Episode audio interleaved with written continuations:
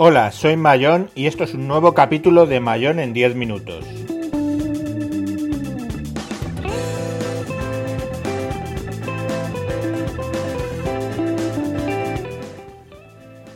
Hoy vamos a hablar del Lumia 535, de Gear Maps y de la ética.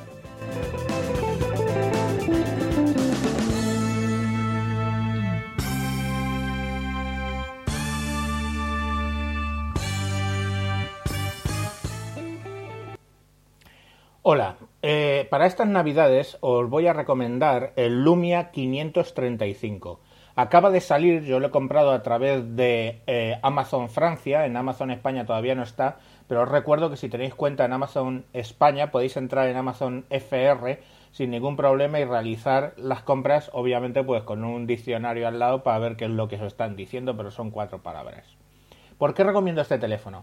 El año pasado ya recomendé el 520 como entry a lo que es el mundo del smartphone. Pues este viene siendo una entrada con un poco más de pie, con un poco más de entidad. Viene a sustituir el 535 al 530 y al 520, pero con unas grandes características nuevas.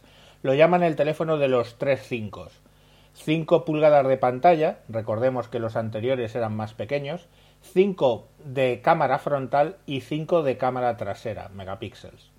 Esos serían los tres 5. Estamos hablando de un teléfono de un tamaño eh, ya un poquito más grande. Es 140 por 72. Viene siendo del tamaño de un Nexus 5. Un par de milímetros más largo y un par de milímetros más ancho, pero vamos, básicamente lo mismo. Y un peso de 146 gramos. Viene con Windows Phone 8.1, Lumia Deming, Deming es la variación que básicamente va metiendo eh, Nokia antiguamente, ahora Microsoft, en Windows Phone 8.1, pero que le da como más funcionalidades. El procesador es un Snapdragon 200 de 4 núcleos con una frecuencia de reloj de 1200 MHz. La pantalla, como os digo, son de 5 pulgadas en 960 x 540, lo cual de entry está muy bien en 24 bits por 16 millones de colores tiene Gorilla 3 eh, como protección, eh, un modo de brillo alto, de modo que puedes verlo. Esos son 220 mega, o sea, perdón, 220 píxeles por pulgada en un panel IPS LCD. O sea, está bastante bien. De almacenamiento, pues muy bien, porque tiene un giga de RAM, que para Windows viene muy bien. Antes venía con 500 y venía quizá un poco justo. La memoria para almacenamiento tiene 8 GB, pero es que trae tarjeta SD, que las versiones anteriores no traía, de hasta 128 GB en microSIM, ¿vale? Y por supuesto nos regalan 15 GB de almacenamiento en OneDrive. ¿Qué, ¿Qué, más? Pues este teléfono, como os digo, está muy bien para el que quiere iniciarse en el mundo de los smartphones sin tener mucha idea. Eh, la batería, la batería pues 1900 miliamperios, que no está nada mal, con lo cual básicamente nos da unas 13 horas de conversación en 3G. 78 horas de música y navegación 8 horas y, media, reproducción de vídeo 6 horas y media, no está mal. La carcasa trasera es intercambiable, con lo cual tenemos acceso a la batería si hace falta. El que yo he comprado es con Dual SIM, que viene muy bien porque el sistema, ya dedicaré un capítulo concreto a ese, pero el sistema, el que mejor gestiona las dos eh, SIMs es sin duda el, eh, Windows Phone. ¿Cuánto cuesta? Entregado desde Amazon Francia 118 euros, con impuestos y, y, transporte incluido. Eh, sin transporte, etcétera, son 104 euros. Por 118 tienes un teléfono que está muy bien y que va a dar mejor resultado y va a hacerle que a la persona que nunca ha usado un smartphone o que lo ha usado pero no está muy contenta con los smartphones de gama baja de Android, va a tener una, un teléfono que le va a funcionar estupendamente y que funciona, ya os digo que muy bien y además le va a servir para usar un smartphone de un modo muy sencillo. ¿Qué más cosas quería hablar? Gear Maps. Ha salido la noticia de que Nokia como el tema de los mapas se quedó en la parte de Nokia que sigue siendo finlandesa, pues que Nokia va a dejar de dar soporte a Gear Maps en Windows Phone. Si decimos así la noticia, pues se genera todos los gritos y el hype y toda la mierda que se ha generado. Pero la realidad es que simplemente ellos van a dejar de desarrollar ese software y lo va a desarrollar Microsoft directamente. Pero claro, eh, Microsoft lo va a llamar seguramente Bing Maps y hay que ver que lógicamente pues esos mapas son de Naptec que son que lo compró Nokia, con lo cual pagará una licencia. Pero vamos, de Apple ya hemos aprendido que desarrollar de cero mapas es mala idea y siempre es bueno tener una licencia y sobre todo si son de la calidad de los mapas de Naptec.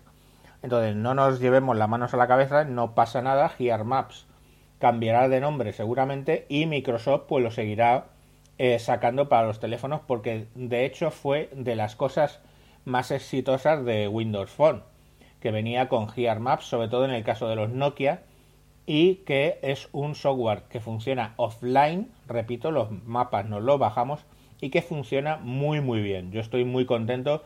Bien es cierto que ahora por una serie de circunstancias he tenido que estar utilizando Android unos meses y Google eh, Maps va a mejor, pero bueno, sigue siendo que es online el Google Maps, aunque tiene opción para offline, pero es como para ir a Harvard a utilizarla. Entonces, bueno, pues básicamente no nos asustemos que eso va a seguir funcionando. Y lo único que, lo último que quería hablar hoy es de ética. Os cuento.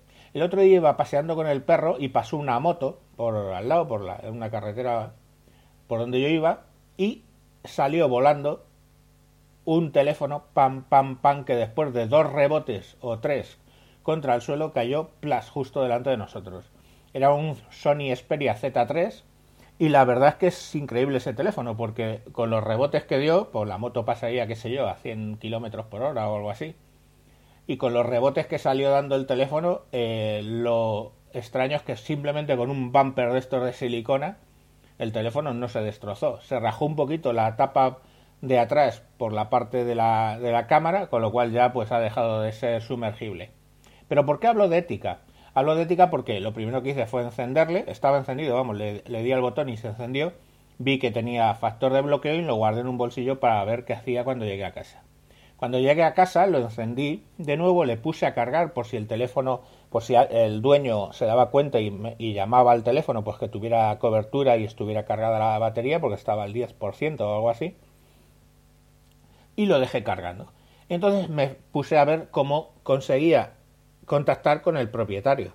Entonces vi que los Sony llevan una aplicación, al cabo de un rato me di cuenta, lleva una aplicación que se llama ICE en la pantalla inicial, donde tú le das y ahí pone, pues no sé lo que significa la E de emergencia, contact, contact emergency o algo así, la I no sé, tú le das y ahí te sale pues lo que haya puesto el señor del usuario pues de teléfonos de contacto en caso de emergencia. O sea, tiene dos botones, el de llamada de emergencia normal, que llama el 112, y luego ese.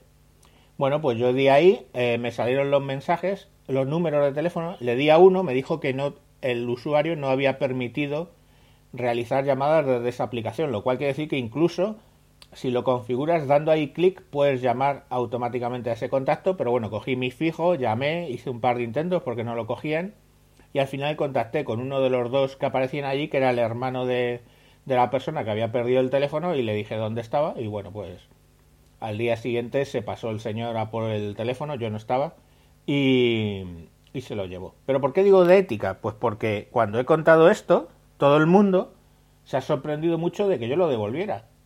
¿Vale? Es un teléfono de alto standing y todo lo que queráis, pero joder, eh, tan mal está este país. Luego no se extraña lo que hacen los políticos. Si cuando tú cuentas esto, la contestación siempre, qué tonto, o yo no lo hubiera devuelto, o yo no le pongo en la pantalla, porque yo en mi pantalla del Nexus y del Lumia llevo un mensaje que sale un número de teléfono al que pueden llamar para devolverlo. Dice, yo no pongo eso porque nadie lo devuelve. Pues así estamos. O sea, y nos sorprendemos de lo que pasa con la política. Pues chicos, ahí lo tenéis. No sé, yo no lo entiendo. Bien es cierto que luego el propietario se pasó y se comportó un poco, eh, bueno, pues no como debiera. El tío tiene un taller y bien podría haberme dicho, oye, pues si algún día necesitas una revisión o que te mire algo, no sé qué, pues te hago un precio o lo que sea, ¿vale? Un poco de detalle, joder. Que le acaba de devolver un teléfono que cuesta 700 pavos. Pero bueno, eso es otra cosa. O sea, nosotros no podemos hacer las cosas bien esperando que alguien nos va a hacer nos va a devolver el favor o, va a ser amable o, lo que sea. Lo que tiene que salir de nosotros, coño, es que si te encuentras una cosa la intentes devolver. Es así de fácil. Pero bueno, esa era la última reflexión que quería hacer. Como siempre, recomendaros que me sigáis por Twitter en arroba tejedor1967 y busquéis este podcast tanto en Spreaker como en iTunes como Javier Fernández. Un saludo y hasta próximos capítulos.